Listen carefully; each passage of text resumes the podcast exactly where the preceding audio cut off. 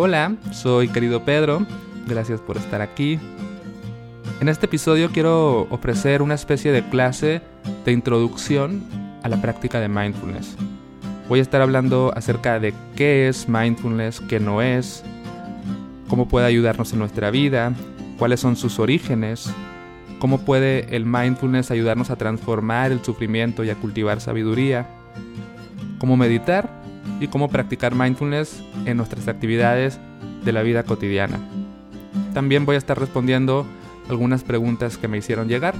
Entonces, antes de, empezar oficialmente con el tema, quiero brevemente hablar un poquito de mí, solo para dar un contexto de dónde estás escuchando esta información.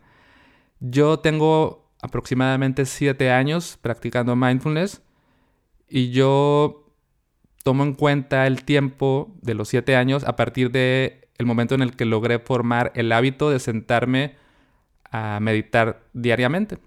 Entonces digamos que son siete años de esa práctica, son cinco años de estar enseñando mindfulness a otras personas.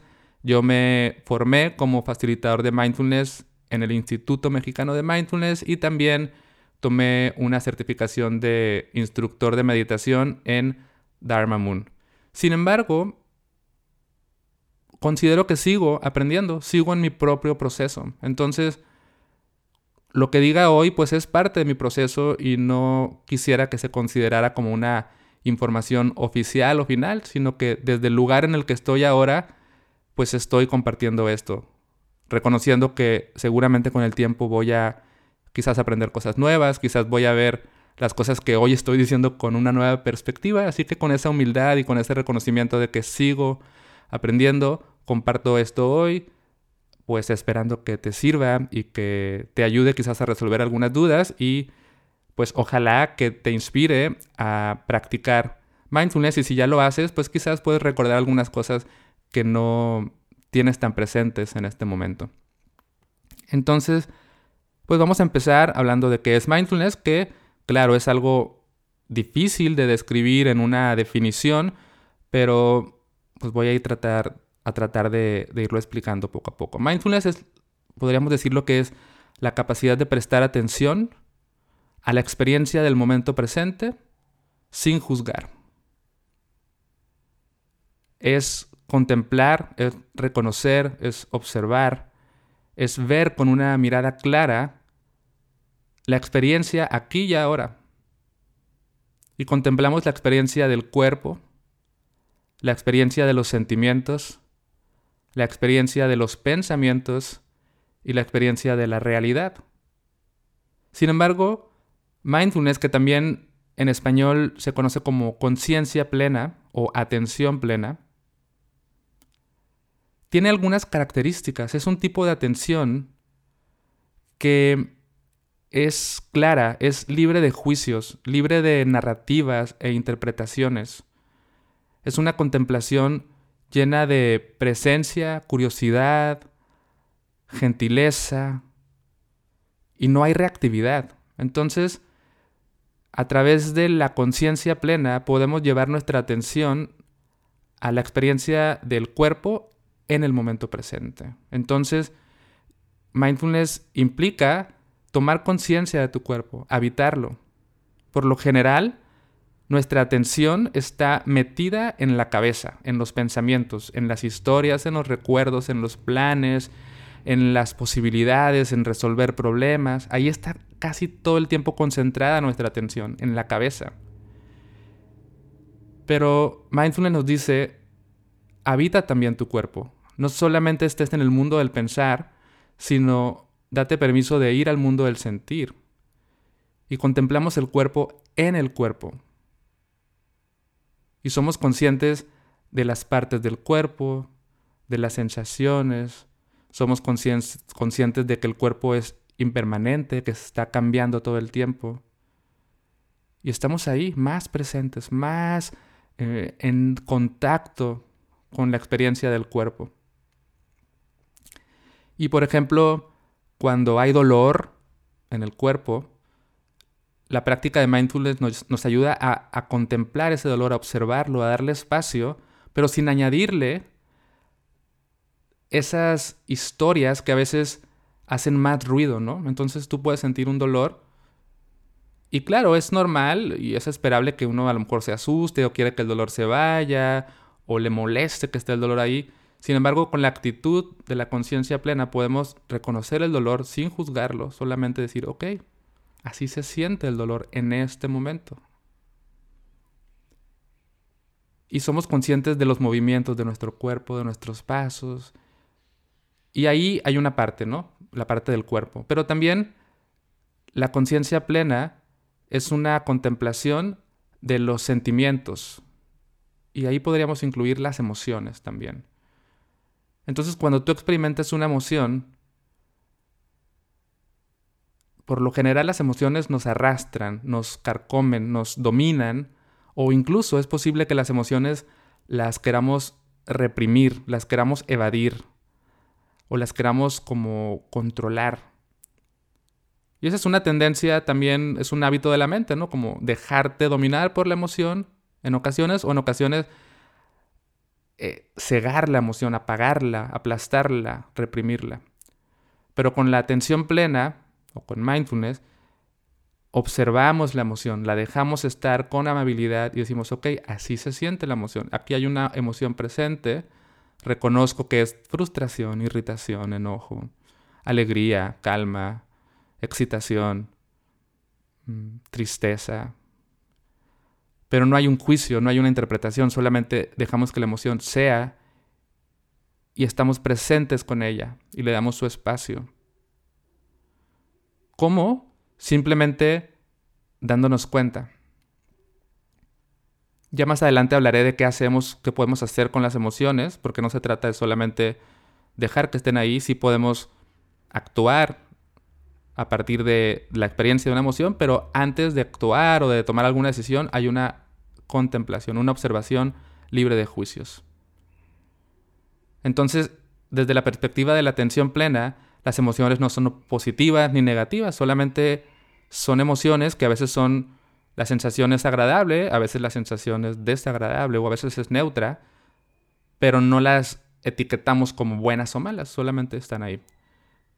Entonces, cuerpo, emociones y ahora hablemos de pensamientos. Mindfulness no quiere decir que no hay pensamientos, sino que los pensamientos también, así como las emociones y el cuerpo, los podemos observar. Podemos decir, ok, aquí hay un pensamiento. Y tenemos la capacidad de observar esos pensamientos, esas ideas, esas reflexiones, esos recuerdos, sin engancharnos con ellos, sin creer que todo lo que surge en nuestra mente es verdad, sino que podemos verlos como si fuera una película, ¿no? Cuando tú ves una película estás viendo una pantalla y sabes que lo que está ocurriendo ahí no es 100% la realidad. Tú estás tomando una distancia. Entonces, mindfulness es eso, es como tomar distancia de tus pensamientos y verlos surgir y cesar. De igual modo, no reprimes los pensamientos, no, no es como, no, no quiero pensar, tampoco tomas los pensamientos como realidad, no te apegas a ellos, sino que les das su espacio, los, los puedes ver. Y ya, de nuevo, igual que con las emociones, a partir de esos pensamientos, pues tú puedes actuar, decidir, crear, hacer mil cosas, ¿no? O sea, mindfulness no está peleado con la idea de que haya pensamientos. En realidad, es una invitación a no dejarnos dominar por estos pensamientos. Pero lo que normalmente ocurre en nuestra vida, por los hábitos que hemos ido adoptando, es que esos pensamientos nos carcomen, se convierten en toda nuestra realidad. Y por último, está la contemplación de la vida o de la realidad o de el fenómeno de la existencia. Entonces, cuerpo, emociones, pensamientos y realidad. Entonces, mindfulness nos permite contemplar la vida ocurriendo con una perspectiva clara, sabiendo que la vida está cambiando todo el tiempo, sabiendo que la vida es compleja. Y de igual forma, somos capaces de ver la vida con una mirada completa, sin engancharnos con lo que nos pasa, sin evadir lo que está pasando, sino reconociendo que son experiencias que surgen y que están ahí. Podemos estar presentes de forma entera con la vida, tanto con los momentos que son agradables, ¿no? Entonces, cuando estás teniendo una experiencia placentera, bonita, estás ahí con ella, la disfrutas, le prestas atención, no te enredas en tus pensamientos, no te enredas en tus juicios, sino que eres capaz de abrazar la vida siendo bella, ¿no? De igual forma, cuando la vida se transforma o cobra eh, forma de, de algo incómodo o desagradable, puedes estar ahí para eso también. Para los momentos de dolor, de tristeza, de incomodidad. Pero no te enganchas, no te dejas aplastar, sino que puedes ver claramente que estas experiencias son transitorias, que son complejas. Y si eso lo juntas todo, si estás presente en tu cuerpo, en tus emociones, en tus pensamientos y en la realidad, eso en qué se convierte? Se convierte en una forma de experimentar la vida muy rica, muy completa y al mismo tiempo con las bases y las herramientas para poder soportar, navegar, transformar el sufrimiento y el dolor. Y también para estar ahí presentes para nuestros seres queridos, para la naturaleza, para nuestras mascotas, para nosotros mismos. Entonces vivir con mindfulness es vivir presente, es vivir libre de sesgos y de visiones, es estar ahí para ti, para tu cuerpo, para tus emociones, para tu mente y para la vida. Y es muy bonito. Entonces, podríamos, cuando escuchamos la palabra mindfulness, creer que se trata de otra cosa. Podríamos pensar que mindfulness es no pensar, ¿no? Mindfulness es tener la mente libre de pensamientos y no es eso. En realidad los pensamientos surgen. Mindfulness es tener la mente libre de juicios, de sesgos, de narrativas, de enredos mentales, pero no es no pensar. Eso no lo podemos evitar. Vamos a pensar porque la mente, así como el corazón late, la mente genera pensamientos. Entonces, ¿cómo puedo ser consciente de esos pensamientos sin enredarme? Mindfulness tampoco es disfrutar la vida al máximo momento a momento, ¿no? Porque también de pronto me da esa sensación que mindfulness es estar siempre en el momento presente, disfrutando cada instante. Y no, porque no todo siempre es alegría y color de rosa. Entonces mindfulness es estar, sí, presente momento a momento, pero no solo para disfrutar, sino también para permitirte, cuando hay que experimentar dolor, lo experimentas, pero con conciencia plena.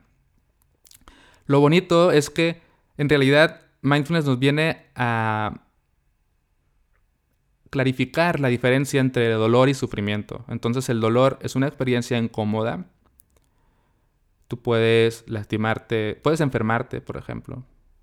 Entonces la experiencia de la enfermedad es dolorosa, pero el sufrimiento es el, añadido, ¿no? Es las historias, eh, pues todo lo que te cuentas en torno a la enfermedad, las preocupaciones, pero si tú ves eso con claridad y lo sueltas y te quedas solo con el dolor, la experiencia es menos dramática. Entonces,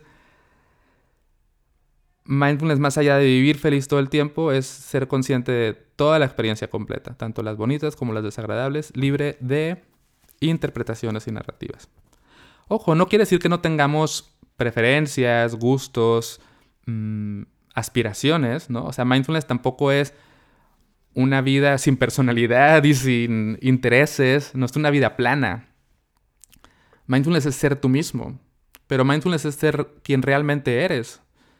Porque por lo general nos confundimos acerca de quiénes somos. ¿no? Empezamos a construir una identidad con base en la personalidad que nos dicen que tenemos o la personalidad que creemos tener. Construimos una identidad con base en nuestro trabajo, en nuestro rol familiar, en nuestra imagen física, con base en nuestra ideología.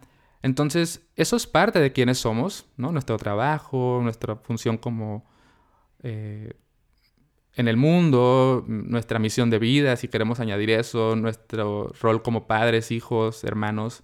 Eso es parte de quienes somos, pero no es solo lo que somos. Si nos enredamos ahí, si nos metemos en ese personaje, no vamos a poder ver quiénes somos en realidad. Entonces mindfulness también es una forma de recordar quién eres. Eso lo vamos a ir viendo poco a poco ya que vayamos al tema de la práctica o de cómo se ejercita la capacidad de prestar atención al momento presente sin juzgar. Entonces, ¿para qué sirve mindfulness? Pues ya de alguna manera he estado hablando de eso, pero digamos que es una práctica muy bella que nos ayuda a estar más presentes con la vida, nos ayuda a navegar los momentos difíciles, también nos ayuda cuando empezamos a practicar de manera constante y con cierto compromiso, nos ayuda a manejar mejor las emociones, nos ayuda a concentrarnos más en nuestras actividades, nos ayuda a mejorar nuestra comunicación interna y externa, es decir, mejora la forma en la que nos hablamos a nosotros mismos y la forma en la que nos comunicamos con nuestro entorno, puede ayudarnos a aumentar nuestro bienestar y ya mm, de forma más de, a partir de las investigaciones y de los estudios de mindfulness también nos ayuda a nuestra salud, ¿no? Ayuda a reducir el envejecimiento celular, ayuda a mejorar nuestros niveles de estrés, es decir, a reducir nuestros niveles de estrés, por lo tanto se reduce la presión arterial y, y bueno, hay cada vez más estudios que, que sugieren que una práctica sostenida de atención plena tiene efectos positivos en, en nuestra salud. Entonces en realidad no hay motivos para dudar de que cultivar una práctica de atención plena es de beneficio para nuestra vida. El origen, vamos a hablar del origen de mindfulness, de dónde viene. Si bien hoy en día hablar de mindfulness eh, es hablar de una práctica completamente secular, libre de creencias, gracias precisamente a cómo las investigaciones han pues demostrado o, dan evidencia de, de, que es de gran beneficio.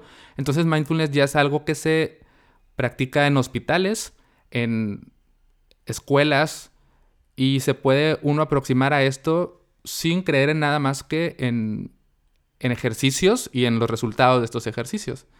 Pero si estudiamos un poquito más vamos a descubrir que mindfulness tiene sus orígenes en el budismo. Si tú estudias mindfulness y luego estudias budismo, o eh, aprendes un poquito, vas a descubrir que eh, prácticamente es eso, está basado ahí.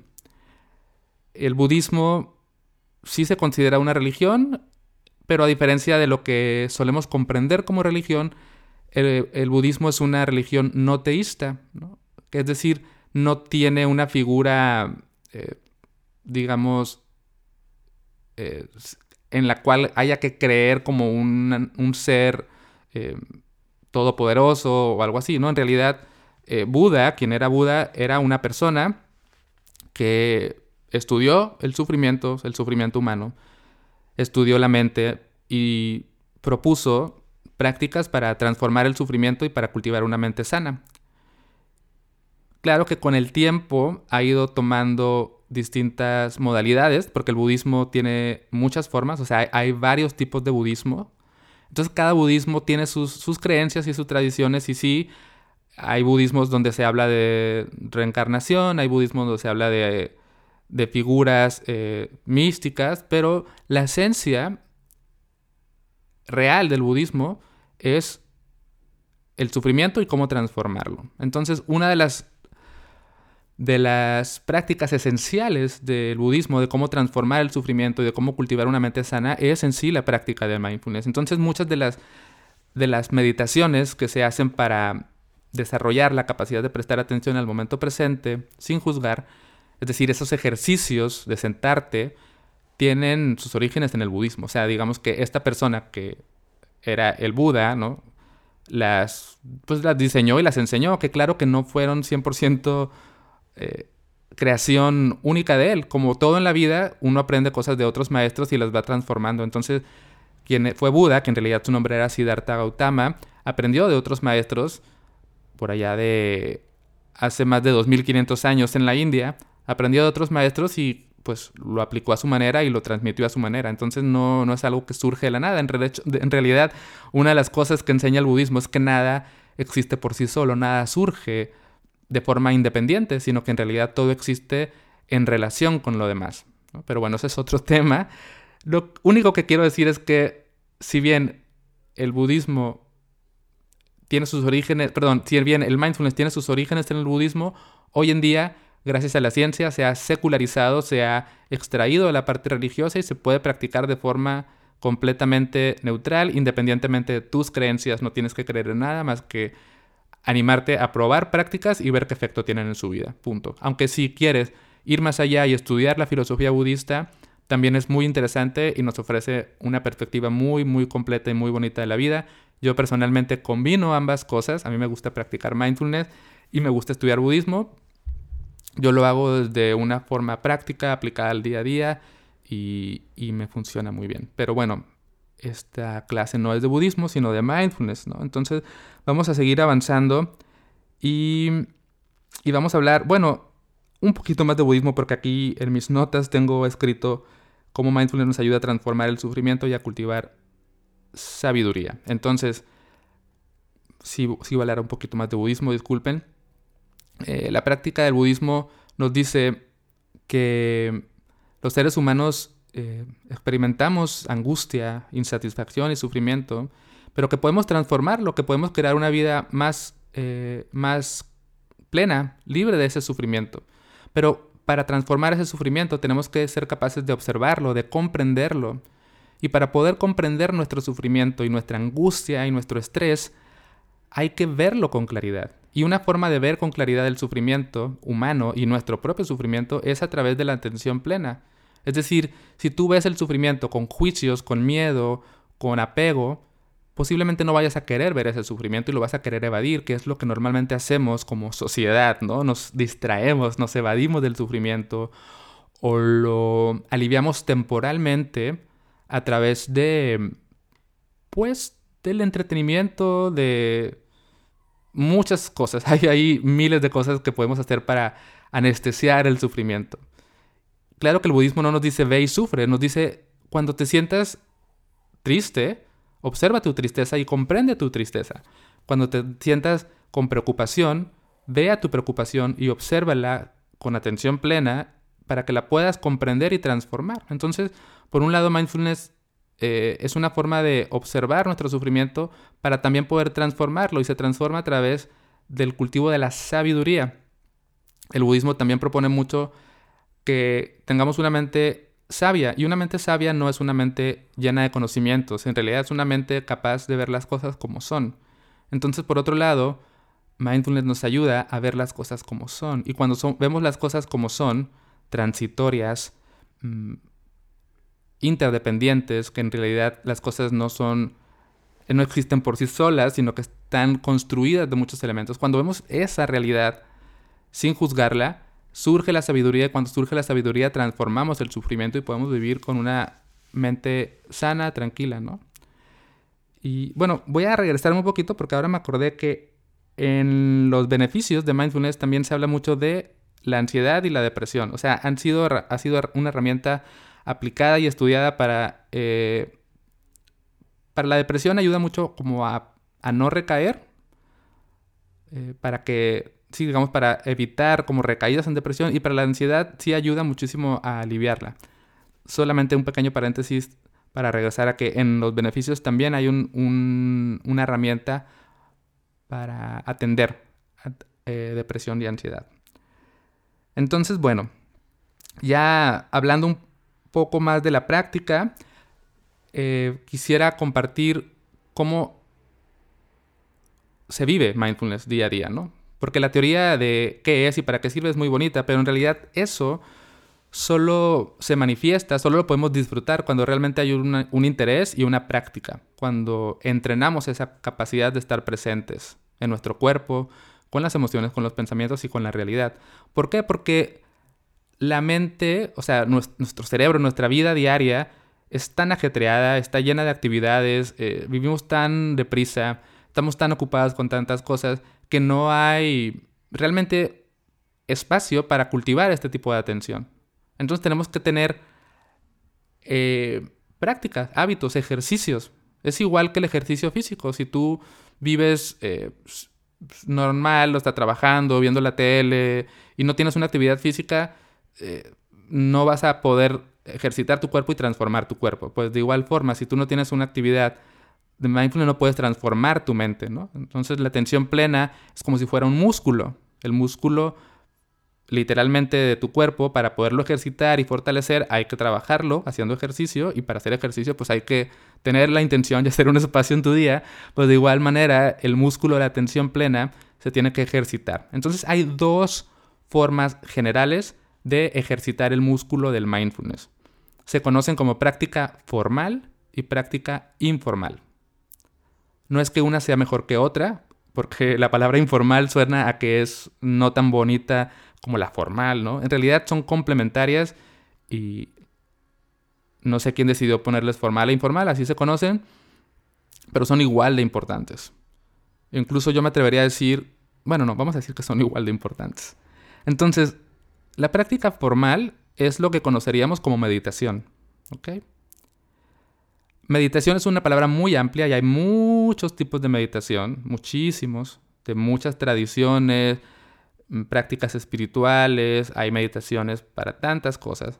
Entonces, un tipo de meditación es la que se hace especialmente para cultivar mindfulness, ¿no? Entonces, la práctica formal consiste en hacer un espacio en tu día para sentarte a cultivar la atención plena a través de una meditación de ejercicios que en un momento más voy a decir cómo funcionan. Pero eso es por un lado, la práctica formal, meditación. Y la práctica informal es en tu vida diaria, a través de todas las cosas que haces en tu día, ponerte de pie, tender tu cama, bañarte, vestirte, cocinar, trabajar, caminar, abrazar, todo, todo lo que haces, es una oportunidad para traer ese tipo de atención.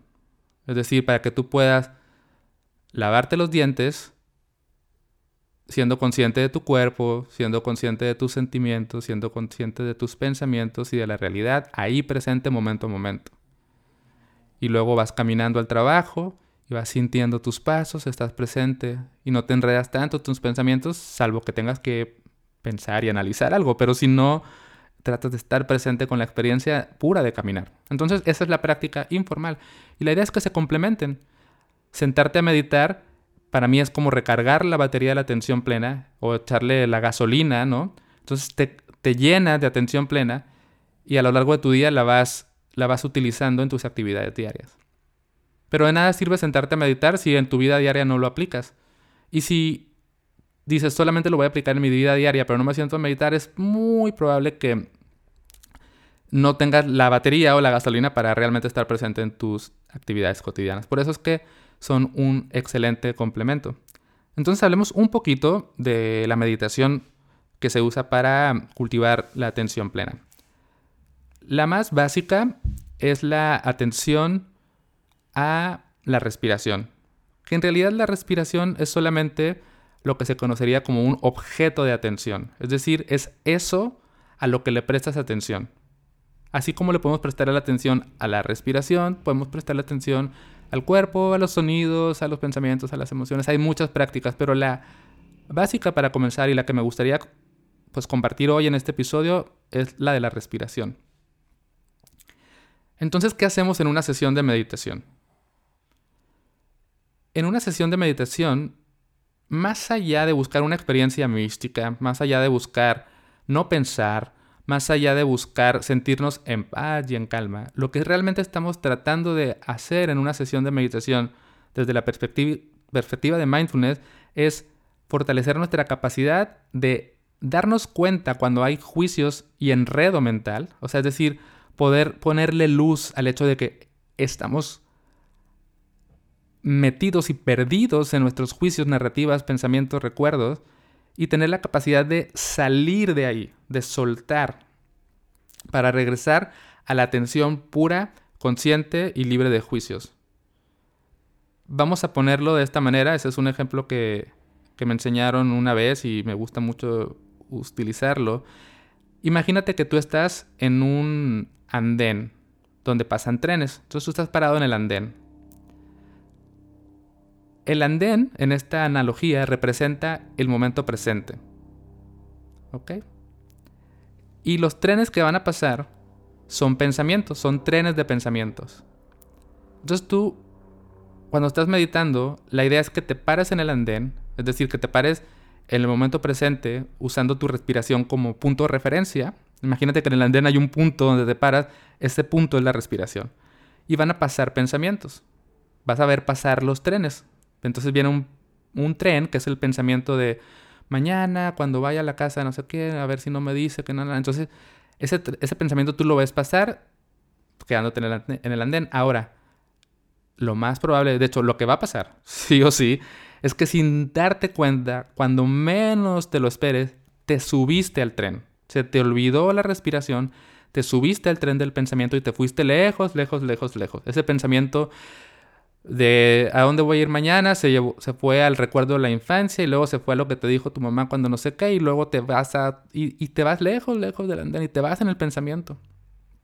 Lo que hacemos, que de hecho subirte al tren es, parte del ejercicio, porque solamente cuando te das cuenta de que estás en el tren, es que despiertas como, hey, alto, estoy en un pensamiento, estoy en un tren, me puedo bajar.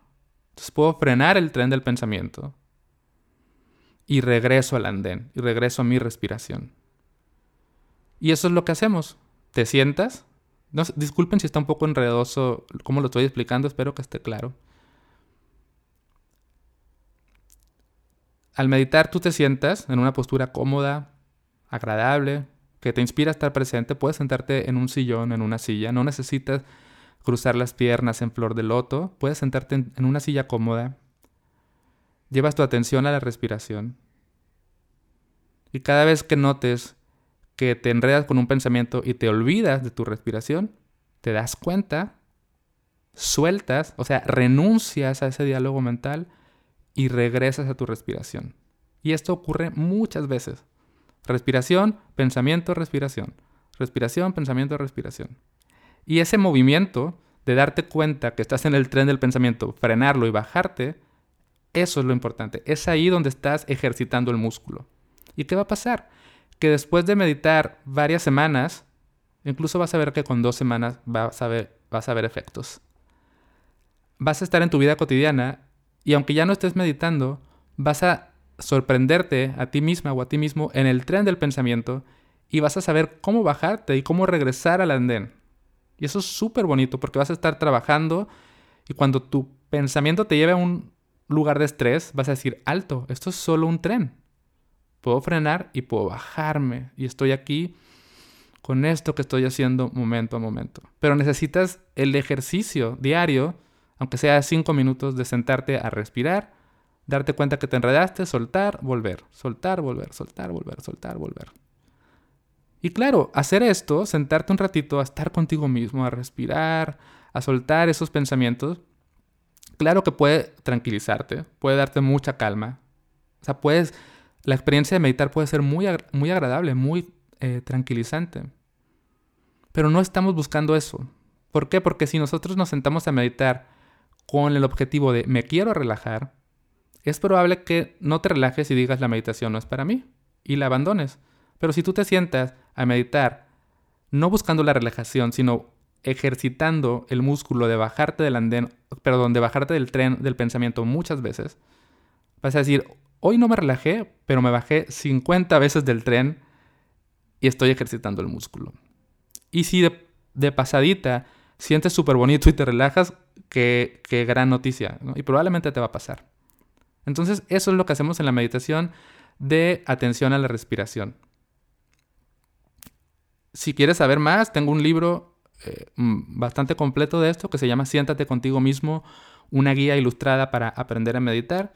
Y ahí hablo de todo lo que hablé, pero con más detalle, ¿no? Porque para meditar también tenemos que tener un trato amable hacia nosotros mismos, tenemos que aprender a, no juzgarnos, sino a estar ahí con nuestro cuerpo, sintiendo, soltando los pensamientos y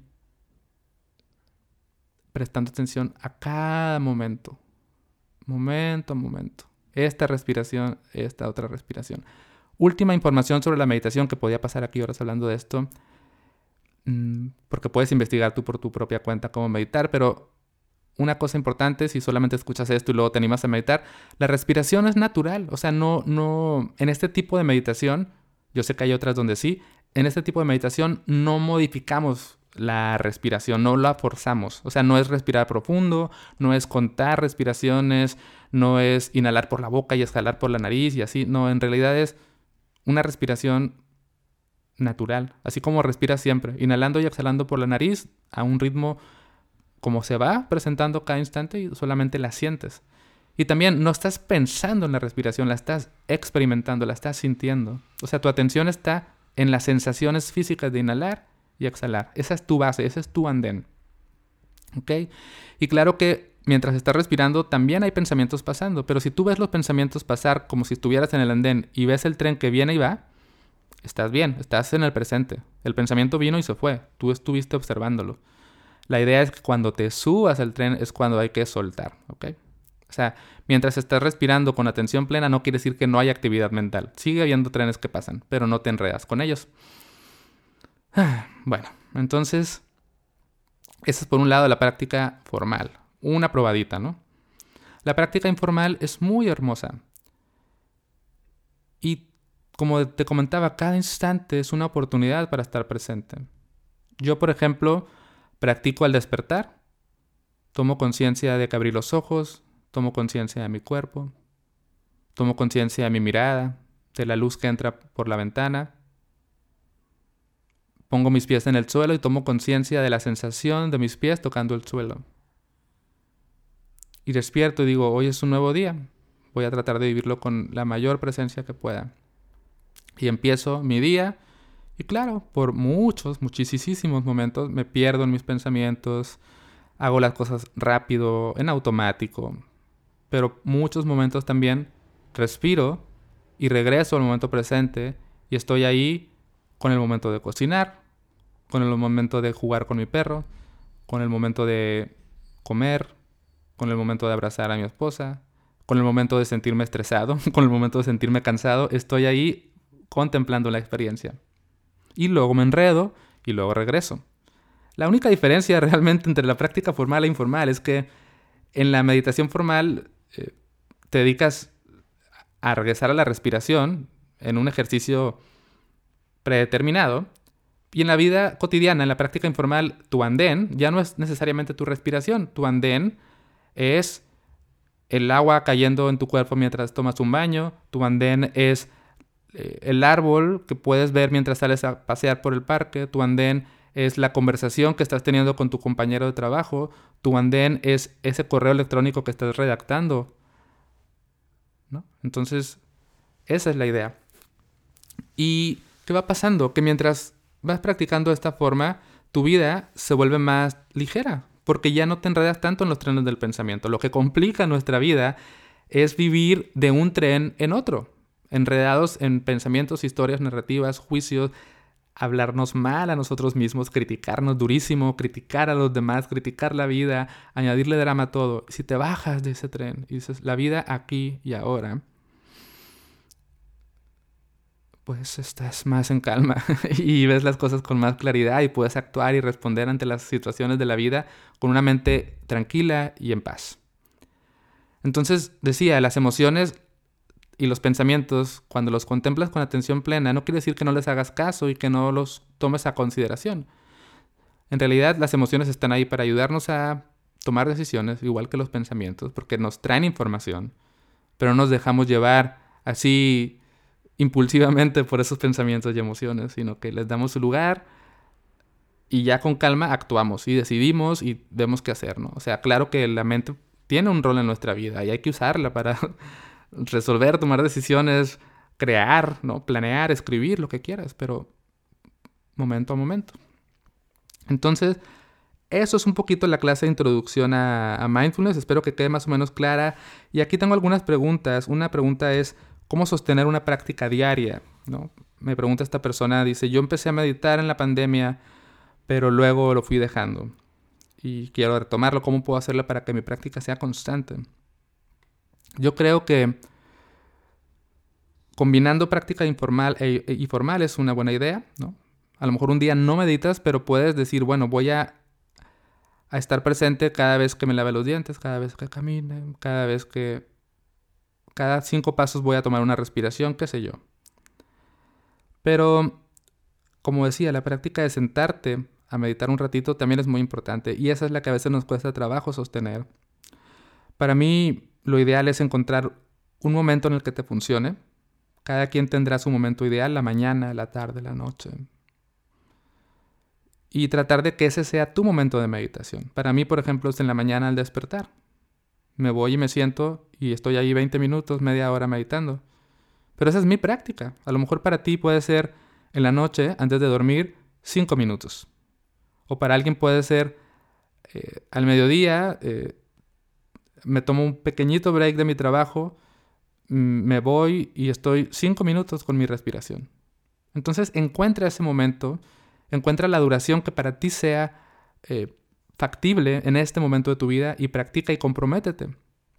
Y recuerda, no necesitas encontrar un estado de profunda relajación y de calma, es un ejercicio. Espero que esto te funcione, mantén una práctica sencilla, apta para ti, encuentra tu momento, apégate a eso y establece un compromiso y medita aunque no quieras y medita recordando que se trata de ejercitar esta capacidad y que puedes también vivir todo tu momento cotidiano con plena conciencia. Me preguntan también cómo practicar mindfulness en momentos de mucho sufrimiento, de mucha angustia. Esta persona me dice que su mamá está pasando por una enfermedad muy grave y, pues es un momento de mucho dolor. ¿Cómo practico mindfulness en esa adversidad, en esta situación que es tan dolorosa? Y en realidad pues es un, un momento idóneo para practicar. Pero aquí lo que podemos hacer cuando pasamos momentos difíciles es cómo puedo estar con mi dolor, cómo puedo prestar atención a esto que estoy sintiendo sin juzgarme. Entonces, si estás pasando por una situación así, puedes sentarte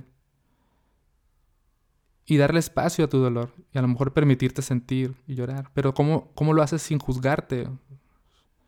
¿Cómo le das espacio a esa sensación y estás ahí sintiendo? Y no quiere decir que vayas a sentirte relajada y se te van a olvidar tus problemas. estoy aquí para mí, con mis problemas.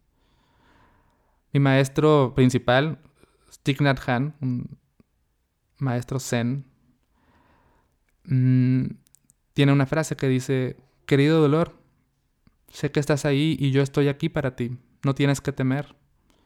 Entonces en un momento así, como tu mamá enferma, puedes sentarte y decir, ah, siento esto y estoy aquí para este dolor, sé que estás ahí dolor, sé que estás ahí sufrimiento y estoy aquí para cuidarte. Y respiras y te abrazas. Y esa misma atención, esa misma presencia la puedes ofrecer a tus seres queridos, la puedes ofrecer a tu mamá, la puedes ofrecer a tus hermanas, hermanos. Y decir, estoy aquí presente para ti, con toda conciencia, sin subirme a ningún tren. No me voy en el tren del pensamiento, sino me quedo aquí a tu lado presente.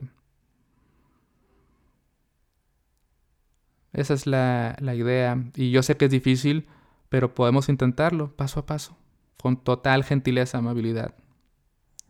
La atención plena, mindfulness, tiene que venir acompañado siempre de un trato amoroso y compasivo hacia nosotros mismos y hacia los demás. Espero que esto te sirva. Me pregunta una persona también que trabaja en un ambiente muy acelerado eh, en la publicidad, ¿no? Entonces son muchos clientes, proyectos que se sobreponen, te piden una cosa, luego te ponen otra, tienes que entregar todo rápido. Entonces me dice cómo encontrar atención plena, mindfulness en un ambiente así, donde todos los días voy a trabajar y es un ritmo aceleradísimo. Y yo te entiendo porque yo viví eh, trabajando como publicista por 10 años, entonces tengo esa experiencia. Sé que es abrumante o abrumador, no sé cómo se dice. Y sé que no es exclusivo de la publicidad. Quizás alguien que trabaja en un hospital experimenta este estrés, alguien que trabaja en una fábrica experimenta este estrés, alguien que se dedica a cuidar adultos mayores tiene este estrés, alguien que trabaja en la policía tiene este estrés. Entonces, eh, no es sencillo. Para mí, mi recomendación en este caso, para ti de la publicidad, que es donde más conocimiento tengo, yo diría que encuentres en tu día un momento para una práctica formal es decir, recarga tu batería de atención plena sentándote cinco minutos. Antes de irte a la agencia, tómate cinco minutitos para respirar y regresar a tu respiración una y otra vez. O a lo mejor llegas a la agencia temprano y antes de que todos lleguen te vas a una sala de juntas y te pones a respirar. O a lo mejor eh, te quedas en tu carro o en tu o, encuentras un lugar fuera de la agencia, una banquita o algo así cinco minutos para respirar y ya entras. Eso por un lado. Después, ya que estés en el día a día trabajando, puedes poner recordatorios en tu escritorio, en tu computadora que diga regresa al presente. O puedes decir regresa a tu cuerpo. Y este recordatorio te puede ayudar a traer conciencia a este instante, a respirar. O puedes ponerte un, un post-it que diga respira. cerca de donde lo puedas ver. Y poco a poco, si te interesa practicar esto, puedes encontrar momentos de tu rutina laboral en los cuales puedas practicar la atención plena. Entonces, si, por ejemplo, estás en la parte creativa, puedes encontrar, eh, por ejemplo, yo era redactor creativo, entonces el momento de teclear una palabra, puedes llevar tu atención al contacto de tus dedos con el teclado.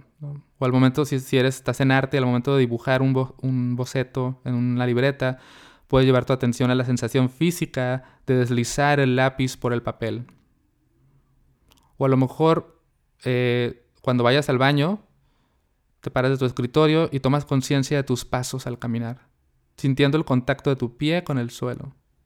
Y caminas un poquito más despacio y respiras mientras caminas entonces, incluir estos espacios de atención plena dentro de tu rutina no va a evitar el estrés y, la agitación, pero puedes estar más presente para eso. Y también yo creo que es importante aceptar eso. O sea, a veces eh, gran parte de nuestro sufrimiento es como la resistencia que le tenemos a, las cosas que tenemos que resolver y atender. Para mí, por ejemplo, eso fue un cambio muy importante cuando yo trabajaba en Publi.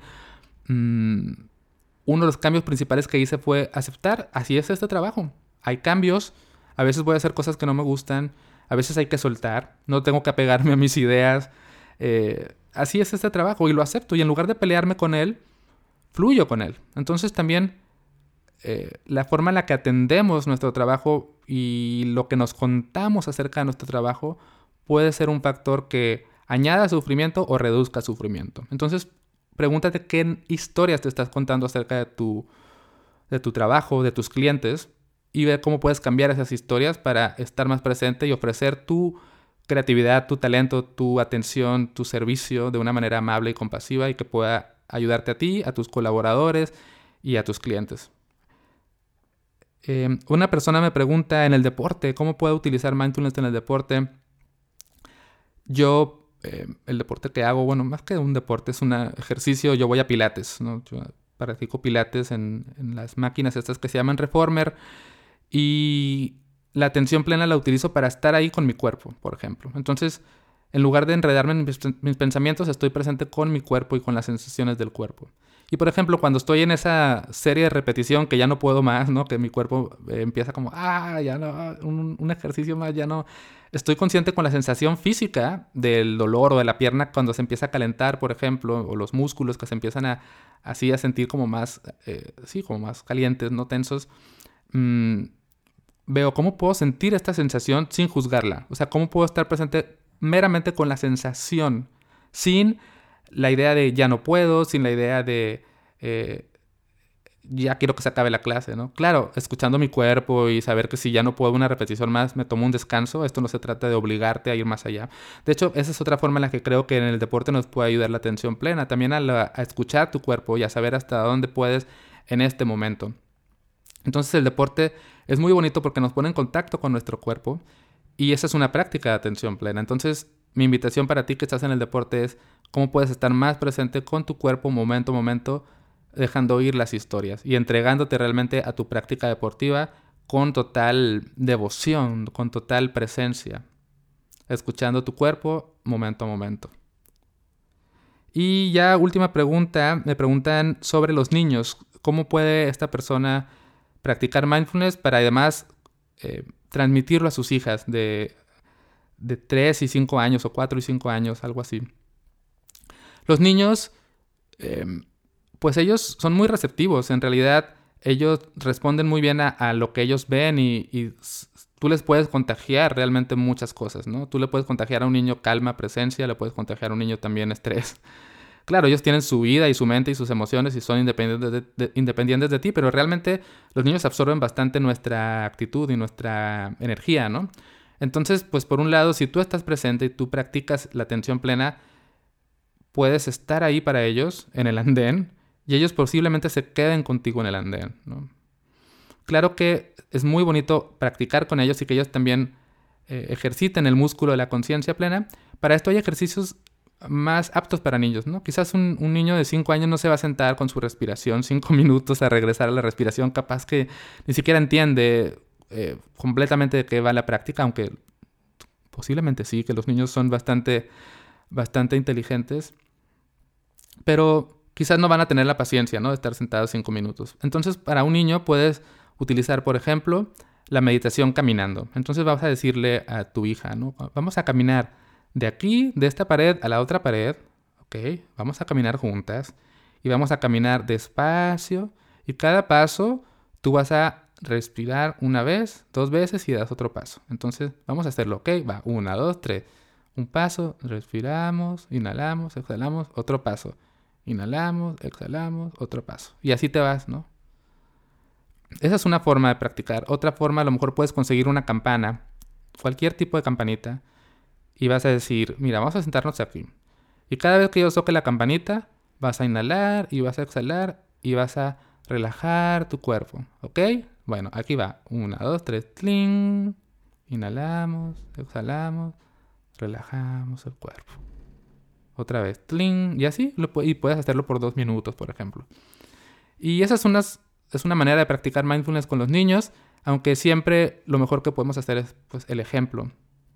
Estar presentes para que ellos también aprendan a estar presentes, ayudarles a comprender sus emociones, ayudarles a comprender su sufrimiento, ayudarles a disfrutar más los momentos de alegría a través de la atención, de estar ahí realmente para esos momentos. Entonces, bueno, aquí voy a concluir. Esta fue mi clase de introducción al mindfulness. Espero que te haya servido. Y te recuerdo, mi libro Siéntate contigo mismo, una guía ilustrada para aprender a meditar puede ser una buena forma de establecer una práctica de meditación y también hablo un poquito de la, práctica informal, aunque realmente ese libro está muy centrado en, en, la práctica formal, en la meditación de la respiración.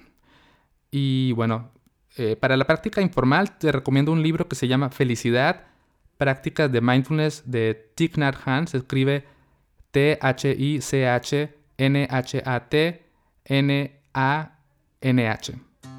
Felicidad. Y es un muy bonito libro para practicar en la vida cotidiana. Entonces aquí concluyo, gracias por escuchar, espero que te haya servido y si tienes alguna pregunta o algún comentario que surja a partir de lo que compartí en este episodio me encantará escucharte.